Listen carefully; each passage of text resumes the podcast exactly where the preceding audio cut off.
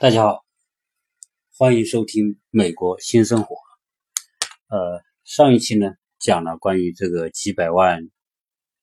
让孩子到国外来留学，特别是到美国来留学，那么到底值不值？这个呢，我也不好一概而论，只是呢跟大家做些做些分享，就是谈谈我自己的理解。呃，因为呃，现在这个这个话题呢，本身也是很多家长所关注的，可能孩子们未必啊像家长那么关注。呃，当然这里有个事情跟大家道歉啊，因为在录制这个节目的过程当中呢，那么有些呃像这一上面那一期呢，因为内容有点多，所以呢就分成两期来谈。那么呃，可能有些地方呢就会。不是那么完整，所以呢，这一期呢就接着上一期继续来谈。那么上一期因为讲到这个这个是不是该让孩子来读书，这个是因家庭的情况和孩子的情况而异。那么同时上一期也讲到这个现在留学生回国找工作的比例之高。啊，已经是是一种变成说，在人才市场上，那个拿着这个国外文凭的人已经是稀疏平常的事情啊。那么用人单位也不会觉得有什么惊讶，而且呢，现在给的工资，有的地方甚至给了三千多块钱一个月。那么国内大学一个大学毕业生可能也是三千多、四千、五千，甚至有可能国内大学生的很多呃工资有比留学生还高。那么国内的留这个读书成本比留学要低很多，那么等等这些情况，那么我这里呢要跟大家做些分析，为什么这么多孩子回国？那么照在讲两千年之前，只有百分之二到百分之三的人是回国的，其他的大部分都留在美国工作，啊或者留在当所就读的国家来工作。那么但是现在呢为什么不行？啊这里面有几个客观的情况。大家知道，这个在这些西方的发达国家呢，它的管理是很完善的。那么你拿什么签证在这边逗留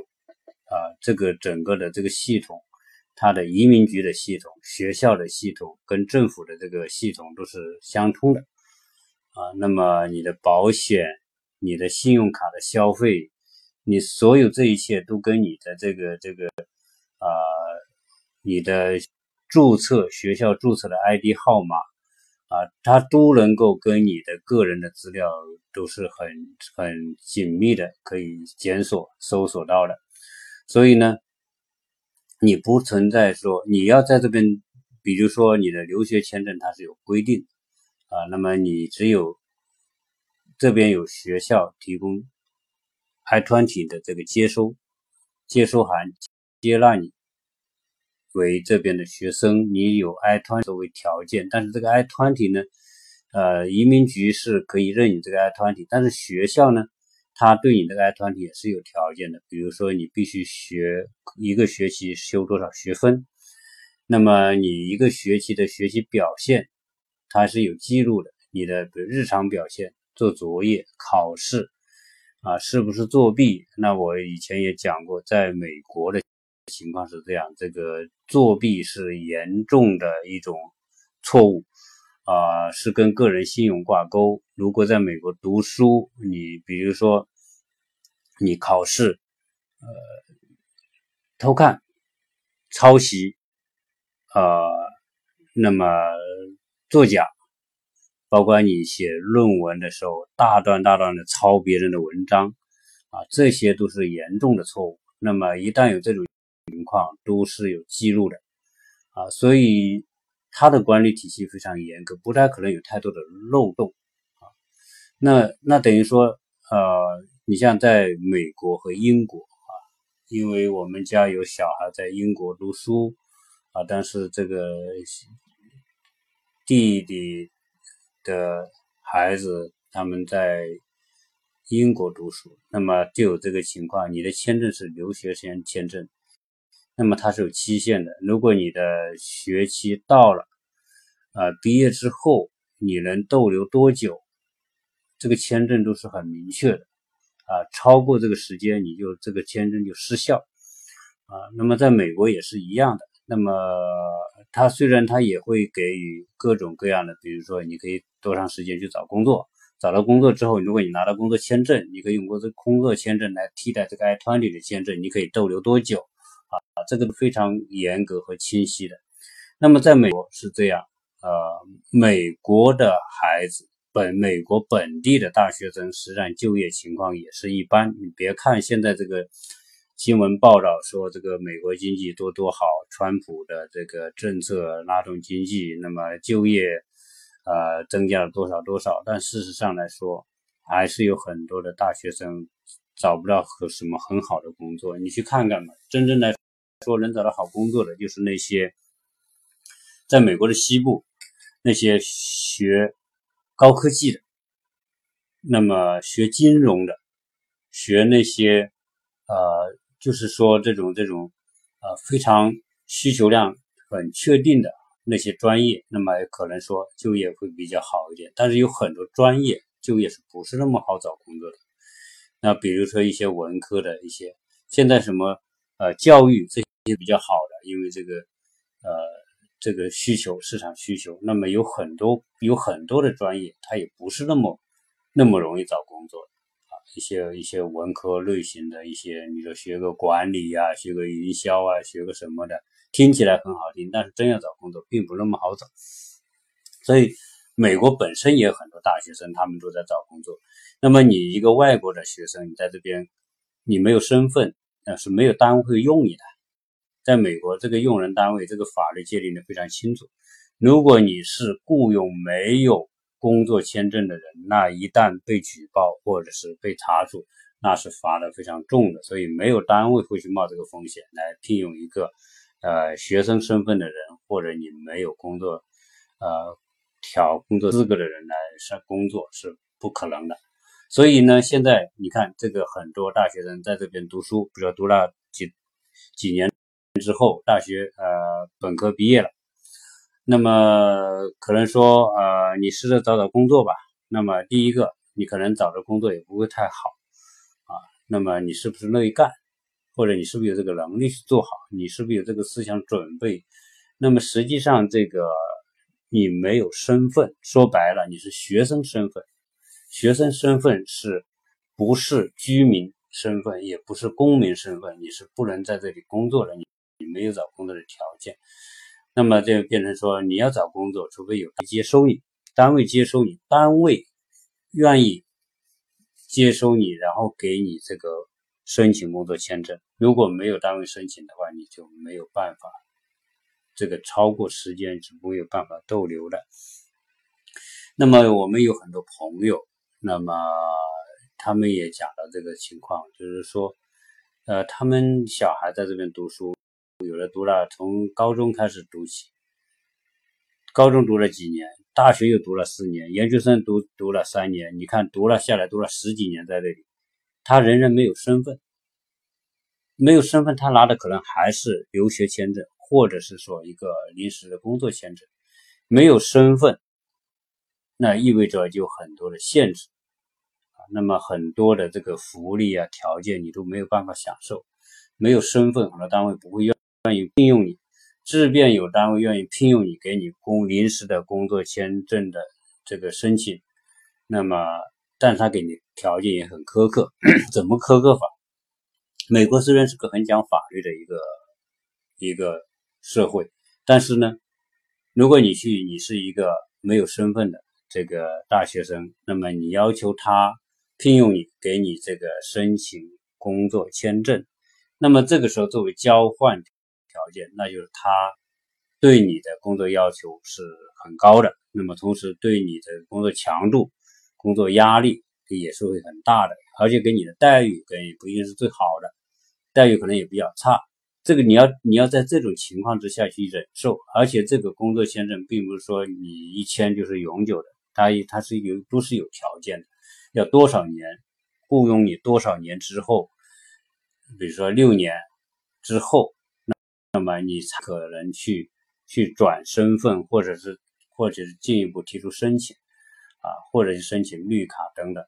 啊，没有绿卡，没有公民公民身份，都是属于没有没有美国居民身份，没有个美国居民身份就很难在这工作。好，那么我们这么多的大学生在这边，为什么大家都要回国？你就会知道，因为第一找可能找不到单位，单位愿意聘用给你工作签证来换学生签签证。到了时间，他就必须离离开这个国家。如果不离开，那就属于严重的违法。那你就出一旦，比如说你不你你你过期逾期不离开，你的签证失效，你就是非法拘留、非法居住在这个国家。那么当你回国的时候，他的海关就会给你做下记录，这个记录就是违法记录。那么以后你来美国是很难的，你要再来美国来申请美国签证，或者未来你有条件移民美国，这些都变得你的不良记录就变得也很难。所以，我们那些朋友的孩子在这边，由于没有身份，他读了十年书，他也没有办法变成美国居民，啊，这是一个很大的一个坎，啊，那么曾经也有报道。说这个墨西哥人，因为在这边有很多墨西哥人偷渡到在在美国，所以为什么川普在竞选的时候提出说要在墨西哥和美国之间修一个长城、修一个墙，把这些墨西哥人要偷渡过来人堵在这个墙外，不让他们来，就是因为在美国有大量的这个墨西哥的非法这个这个移民，就是偷渡过来的啊，他们偷渡就是因为美国和墨西哥呢，它是接壤，它是陆地接壤。它的这个接壤的一千多公里长的边界线，那么很多人就是爬山越岭，那么穿越这个美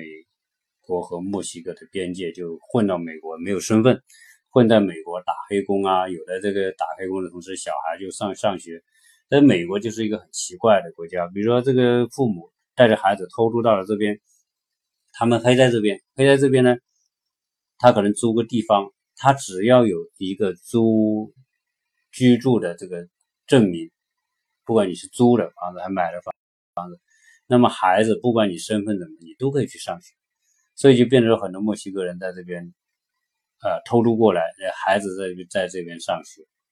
那么上公立学校，有的就是从小就偷渡过来的，可能几岁就偷渡过来，后来他这边读书，他英语也很好，什么都很好，跟美国孩子没什么两样，但他就没有身份，那么。当他长大，读完大学，可能他一直从幼儿园开始读起，读到大学，他毕业了，他还是没有身份，除非遇到一个情况，就是美国政府大赦啊。以前在在川普之前，那么可能每嗯每一届总统都会有这种特赦啊、大赦啊，就很多非法移民就变成得到合法的身份。就变成这个居民啊，在这边生活。但是现在川普上台，这个移民政策收紧，那么很多合法移民的这个排期都变得很长。那么非法移民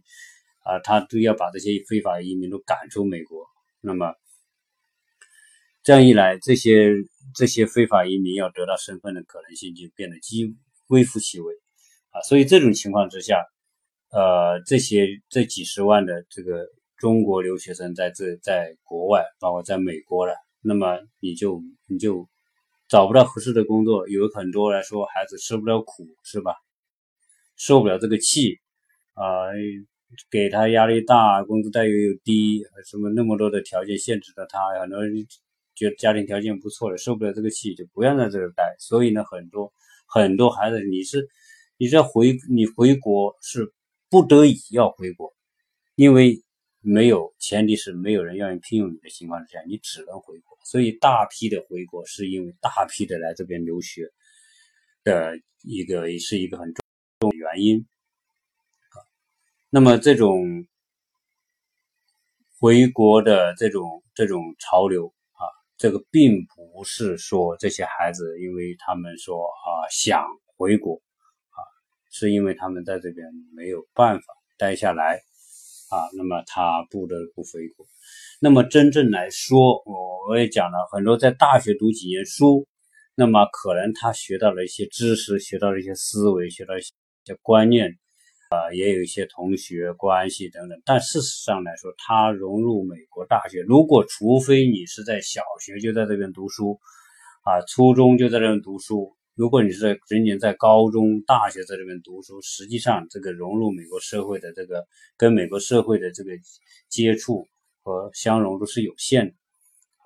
那么读几年大学，工作实际上是融入美国社会最重要的方式之一。由于得不到工作机会或者不愿意吃这个苦，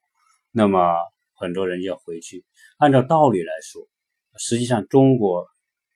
中国的这个人的观念当中，还是认为留学还是一个有价值的东西，要不然也不会有那么多家长派小孩，呃，送小孩出来留学。所以从某个角度，不说是崇洋媚外吧，当然应该说还是觉得西方教育是有很多方面还是有可取之处，才会大家才可以付起这么高的成本来让小孩来读书。但是真正来说，读书和工作应该是一体的，所以在小孩出来工作应该有个规，出来读书应该有个规划。为什么呢？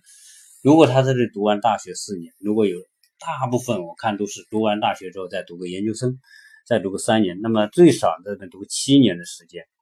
那么这七年在这里面，如果大学呃研究生毕业之后，呃，如果能在这边工作三到五年。那么这个意义就完全不同。为什么这么讲？因为如果在这边能够工作三到五年，那么你真才能说你真正对美国的商业行为、商业市场观念、市场运作、公司治理、公司的运营，你才有深刻的体会。实际上，最值钱的不是留学的那个几年，真正最值钱的是。在这边工作的那几年，你去想一想，如果你拿着，如果一个留学生，你大学毕业你就回国找工作，你的简历能写什么？对吗？你除非是说，哦，我写在这读书，我的成绩怎么样？我参加学校什么样社团，参加什么活动，兼过什么职？你无非是这些东西，这些东西对于一个用人单位来说是不值钱的。那么什么东西值钱？如果我是一个外资单位，我是一个一个一个大的国企，或者我是一个什么很好的单位，那我看你的简历，工作申请的简历的时候，我就看你有没有在这边有工作经历。如果你在这边有几年的工作经历，而且呢，你所从事的工作又跟我的工作有关联，那我就认为你的能力是。那你和一个刚毕业的研究生的那个那个应届生毕业生的能力，那我认为是完全是天差地别啊！如果我是一个外企，你你看到你有这种在国外工作的这个这个几年的时间，那我肯定会高看你，而且说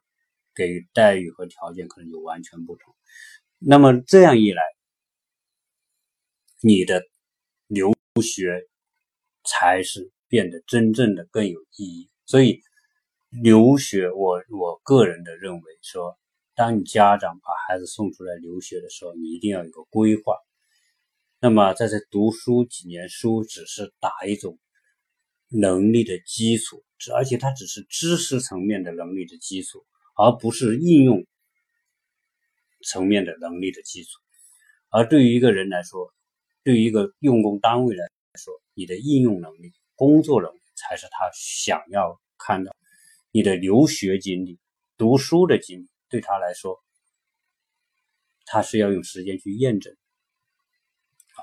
所以当你要让孩子出来读书的时候，不光是要做读书规划，要把留工作规划和读书规划紧密的联系在一起，要做成一个系统的规划。那么，我觉得这个是非常重要的。那你去想一想，如果一个孩子在这边读了研究生就回国找工作，另外一个孩子，那么他毕业之后他在美国能够工作，那么这里面就有一个为什么说一个规划？因为这个规划就会让一个孩子知道取舍。什么叫取舍？比如说我在这边工作，那这个用工单位对我很苛刻，对吧？因为我要 我要他给我申请工作签证，我。才能留在美国。那么他就可以刁难我，给最重的工作给我，给最长的工作时间给我，让我去做。对呀，那我会知道说我需要什么，我需要这几年的工作经历，也可能三年，也可能五年。那么这三年五年我可能是要辛苦，但是这三年五年的价值比那几年读书要高很多。所以人都是要吃。如果你有机会获得这边工作签证，那一般来说美国还是有法律规范，这个比中国做得好。虽然它也会刁难，但是你必须承受这种东西。为什么？因为你承受这种东西，你比如说你在这边工作三五年，可能说你确实比别人要辛苦，但是他会值得。为什么？因为这几年的工作经历会让你的留学价值放大。留学并不是真正的镀金，在现在来说，大家都拿着留学呃这种毕业文凭的情况之下，工作经历就变成是真正的镀金所在。那么你你在一个这边的单位能够工作吃五年苦，工作五年，一种可能性是说，单位觉得你不错，你是个人才，那么也很好用。他愿意为你申请身份，对吧？最后呢，啊，你可以以申请绿，通过工作签证，最后转为绿卡，那么你就获得在这里的居民身份，合法的居民身份。那么如果未来你在这边结婚，那么你的小孩也自然就变得有合法的这个这个。当然，你如果小孩在美国出生，不管你父母是不是有合法身份，只要你小孩在这边出生，那他就是美国公民。那这是这也是事实啊。所以为什么才会有很多这个中国的妈妈到怀孕之后到美国来生孩子，生完孩子之后，这个孩子就变成美国的公民，拿美国的护照啊。那么，所以在在西方国家留学和在西方国家工作必须整体规划，这是我对很多家长送孩子出来留学的一个非常非常重要的忠告。啊，也是给那些在这边读书的这些孩子的一个重重要的一个提示啊，因为你出来留学的时候，如果你没有这个整体的规划，你就你对很多东西就没有思想准备。那如果你有这个思想准备，你在这边工作，你能够啊知道你要什么，这个时候你就不会为说哦我在工作的时候别人刁难我。啊啊，受不了啊，受气啊，有那种受气的感觉，而你认为说这是我完成人生计划的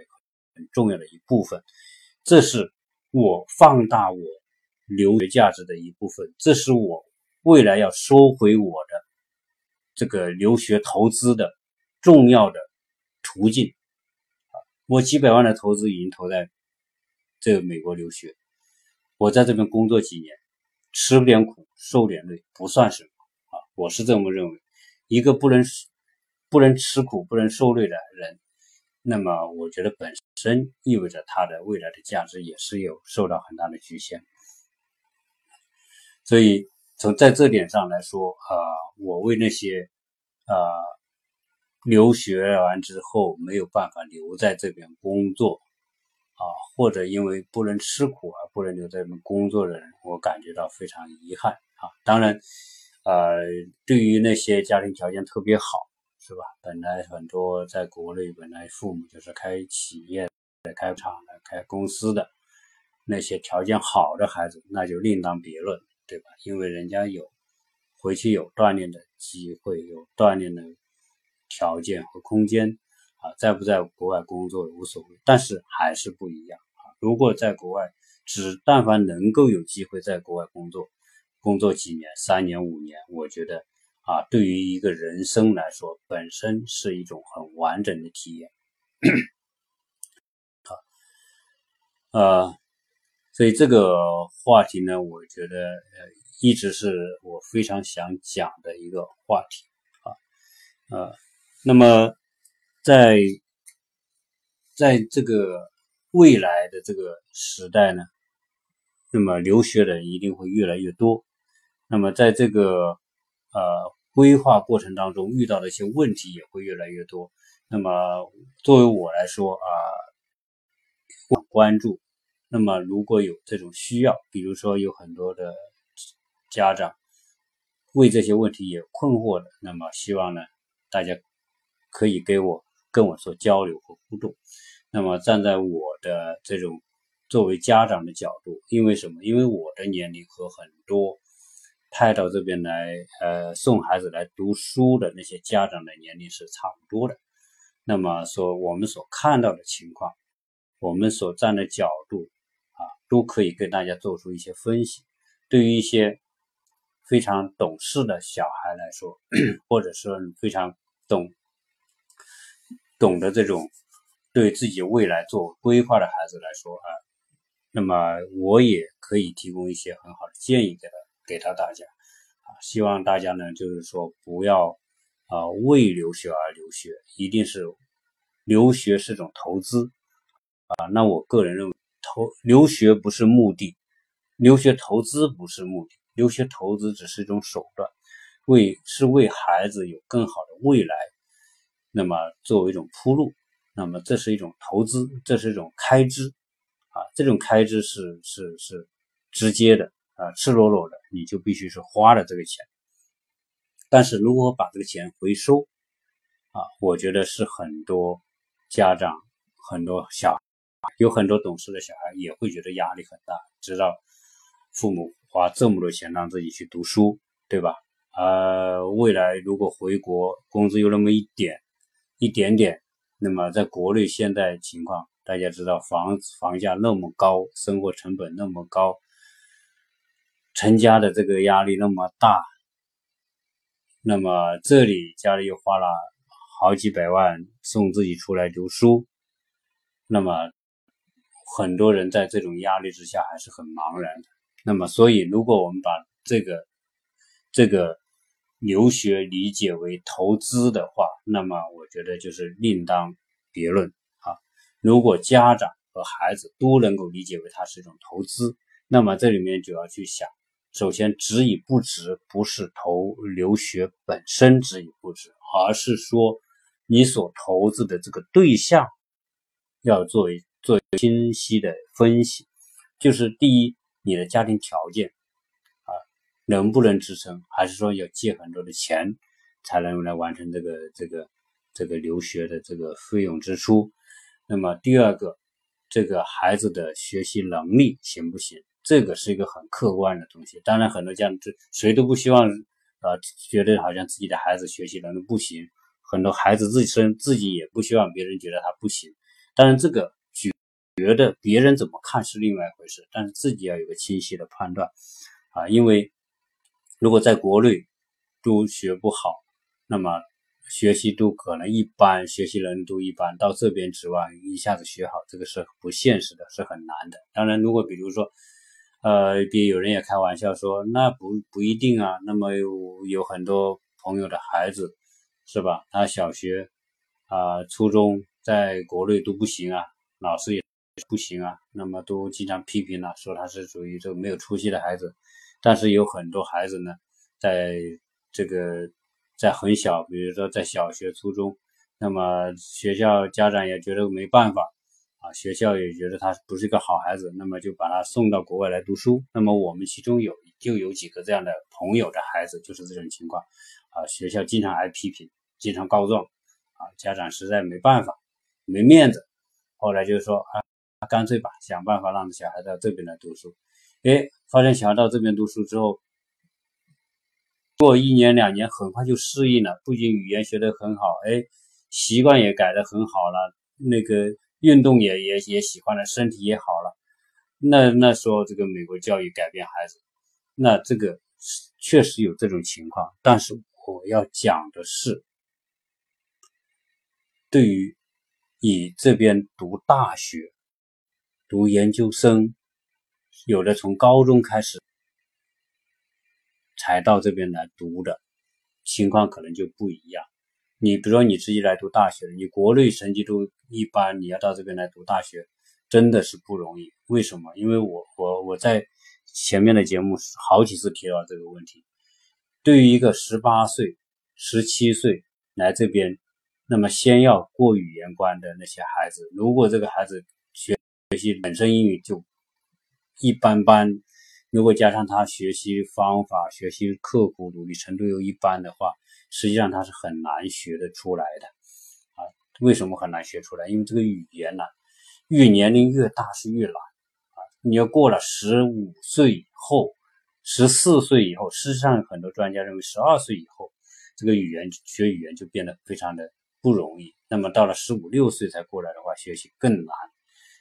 如果原来基础不好的话，真的是真的是他们学习是很痛苦，最后他很可能放弃。啊，为什么这个前面有很多关于这个小留学生在美国的负面报道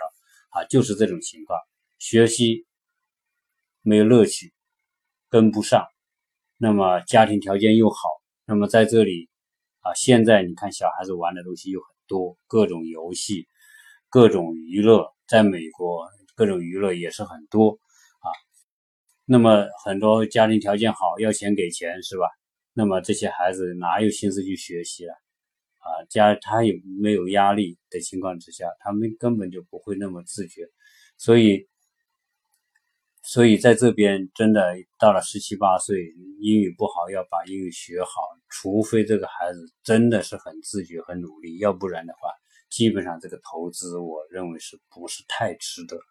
啊？这个希望各个能听到我节目的大家啊，反正我也不是想否定大家这种通过留学来改变孩子的这个呃能力的这么一种。方式这种想法是吧？我也不想否定这个东西，但是这个客观的情况是非常现实啊。到了这个年龄，那么这个不太容易啊。好，那么关于这个，你看我我我上一期我就许了一个照片啊。为什么许了个照片呢？像这个照片呢，是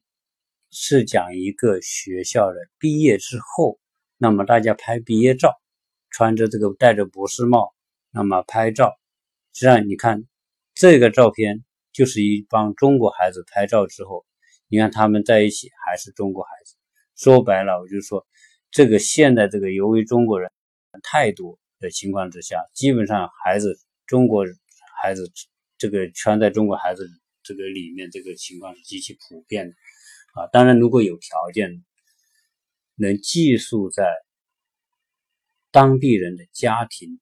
那可能会好很多。为什么？因为当地的家庭，咱们日常的交流沟通，他们的生活习惯观念，能有更近距离的深刻的体验，这个对他们还是有帮助。如果能够，如果要在这边读书，那么。找一个好一点的寄宿家庭，这个又是很关键。你去想一想，我刚才讲了，读书本身是在学校完成的，实际上在这边读书可能就上午几个小时，下午几个小时。那么从下午一般下午三点半放学之后，就是回到家庭。如果有一个好一点的家庭环境，那么有语言交流、沟通、观念的沟通，呃，他的语言可能会得到很好的锻炼。第二个，如果这个家庭是比较好的家庭的话，那么他有很多社交活动，哎，他可能也可能带着一起参加。那么这个对这个孩子了解，对美国社会、对美国家庭以及他们的活动、社交，就有更多的机会去了解。所以，所以从这点来说，呃，如果来留学，那么寄宿在这个家庭。是一个非常非常好的，呃，丰富他学习方式的一个内容。那么第三个就是，他们毕业之后设法在美国或者在当地的国家工作一段时间，所谓学以致用也好，呃，通过工作的方式来来充实、来夯他在在美国学的内容也好。那么以及说未来的工作能力的提升也好，所以要做这三点都做到的话，我相信一个孩子在美国，如果通过五到六年的学习，最少有四年学习，我觉得他还是非常好的。当然，只是说在这个美国家庭在在 homestay，在美国家庭叫 homestay，就是待在美国家庭的话呢，这个这个投资也很值得，因为现在有很多情况是这样，那么家庭条件还不错啊，你看这个我我都说过好几次，这个我们所在的这个学校那些车最好的就是中国留学生的车啊，全是宝马、保时捷、奔驰啊，这些属于在美国这边，在美。国这边，我们说在街上看到的这个宝马、奔驰、保时捷的这个概率是不高的啊，大家基本上都开的普通的车啊。但是这个、这个、这个家庭条件好的孩子们在这边开的车都很好。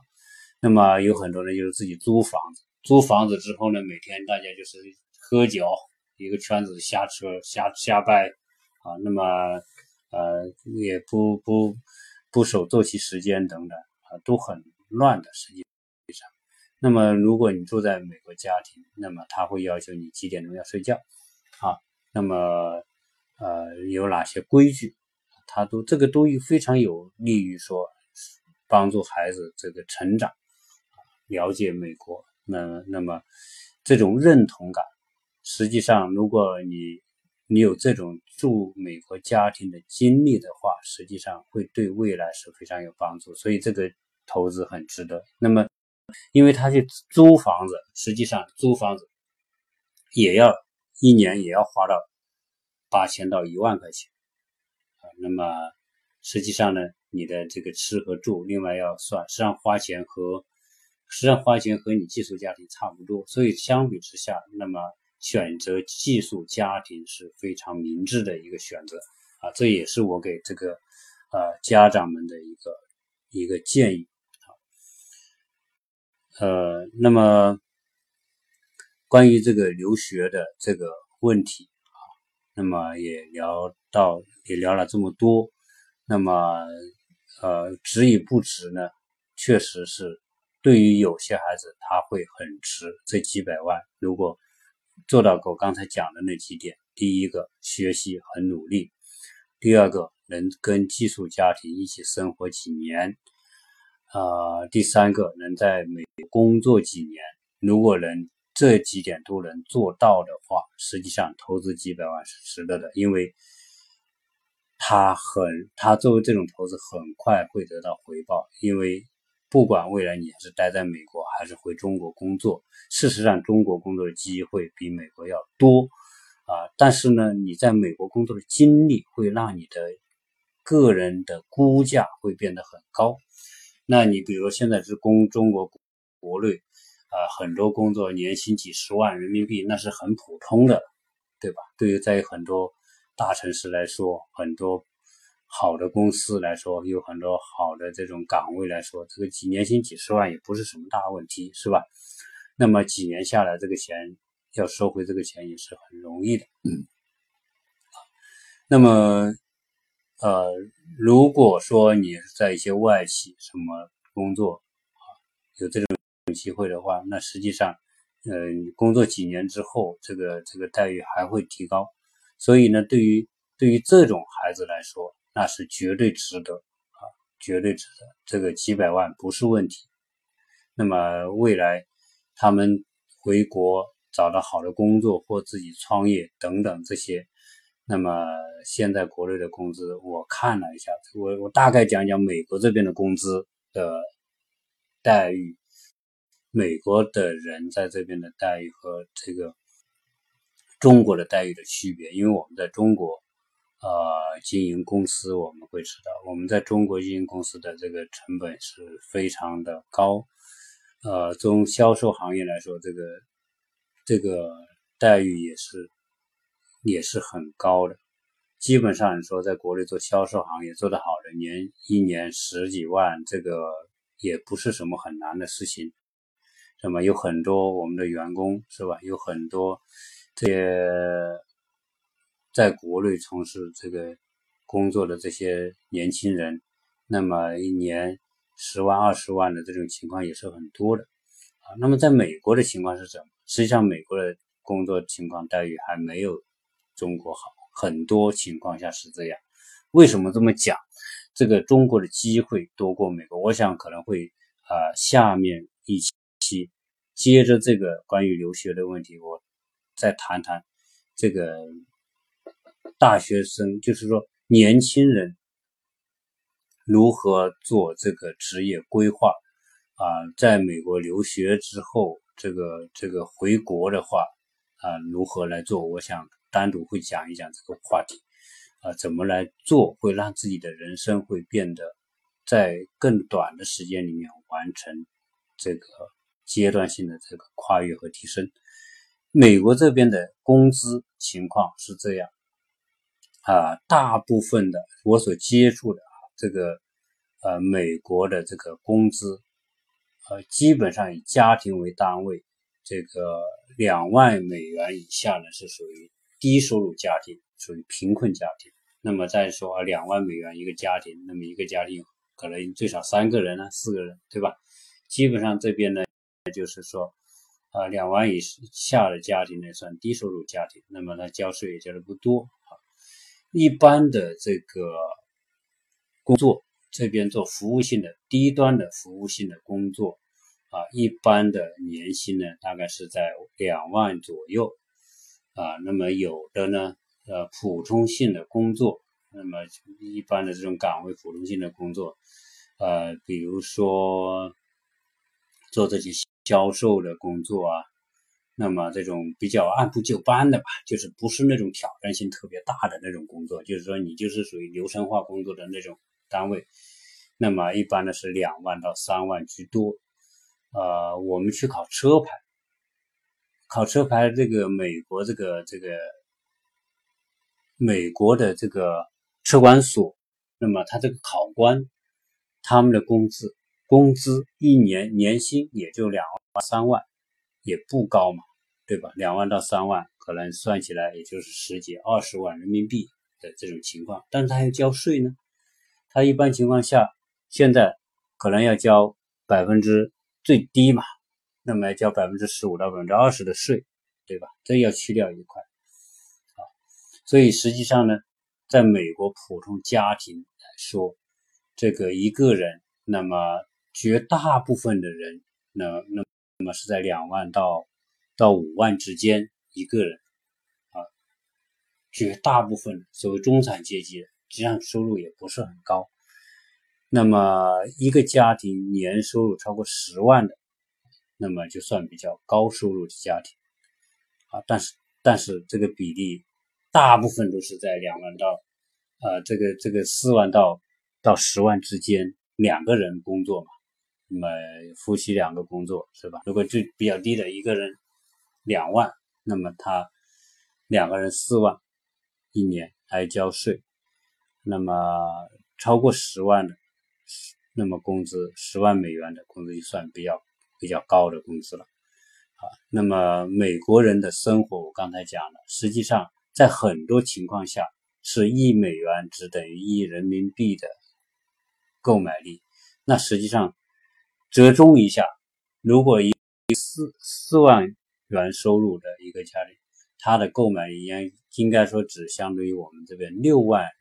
人民币的这种消费能力、购买力。那么这个跟中国的一个普通家庭是差不多的。好一点的政府公务员、警察，大概在五。四万到六万之间，对吧？那么真正来说，可能还不如中国警察的待遇好。你看，一个他就算他是五万美元，那么折中一下，他的购买力应该算在七，跟中国的七万到八万人民币的购买力是差不多的，因为。这个美国的东西，我我们去看看美国的这个超市的东西，确实，我们在中国习活生活惯了的人，到这里一看价格，一换算成比例，比如说我们一看美元二十美元，那么呃一瓶酱油，那这样一瓶酱油三美元，二点九美元，那么在中国多少钱？那就两两两两点九人民币嘛。那么这这里的很多的青菜，你去看看这里的青菜，这一盒莲藕两节莲藕七美元，那我们在在在国内来说，可能三人民币都不要，青菜特别贵，这里的青菜啊，所以你去看，实际上，所以美国的这个当地居民的这个这个生活，实际上美国人的生活，从很多情况下，他们真的，我我觉得跟中国人的生活水平是差不多的，除了这边人家家可能有一栋独立的房子，那么一家有两部车。这个情况，那么实际上，我现在很多城市的情况跟这个也是一样的啊，所以，呃，在美国来说，这种收入的情况，真正来说，我觉得在中国的一些中等以上的城市的这种这种生活的条件、生活的水平，跟美国的普通家庭应该是不相上下啊。但这个是中国的一个巨大的进步啊。现在人民币的购买力相对来说。从生活层面来说，啊，比美国是要高的，只是说汇率问题啊，只是说，哦，我们现在基本上是，呃，六点七一一美元等于六点七人民币啊，我们就换算美元是这么算，所以真正来说，如果把人民币换算成美元，在美国生活，实际上这个这个成本是很高的，所以对留学生来说，为什么这个花费要那么高？啊，就是因为这个汇率的原因，啊，我们必须用六点七、六点八来买一美元，而这里的一美元跟我们的一人民币的购买力在很多时候是差不多的。这样一来，实际上 这个投资是从某个角度来说是不对的，但是你没有办法，因为你要来这边读书，你就必须面临这个情况，面对这个情况。好，那么关于这个。几百万投资在留学这个问题上值与不值呢？我想就先聊这么多。那么希望啊有问题的可以随时跟我做沟通。那么这个话题我相信以后还会涉及到，希望大家留言或者是提问或者是互动。那么今天就讲到这里，谢谢大家。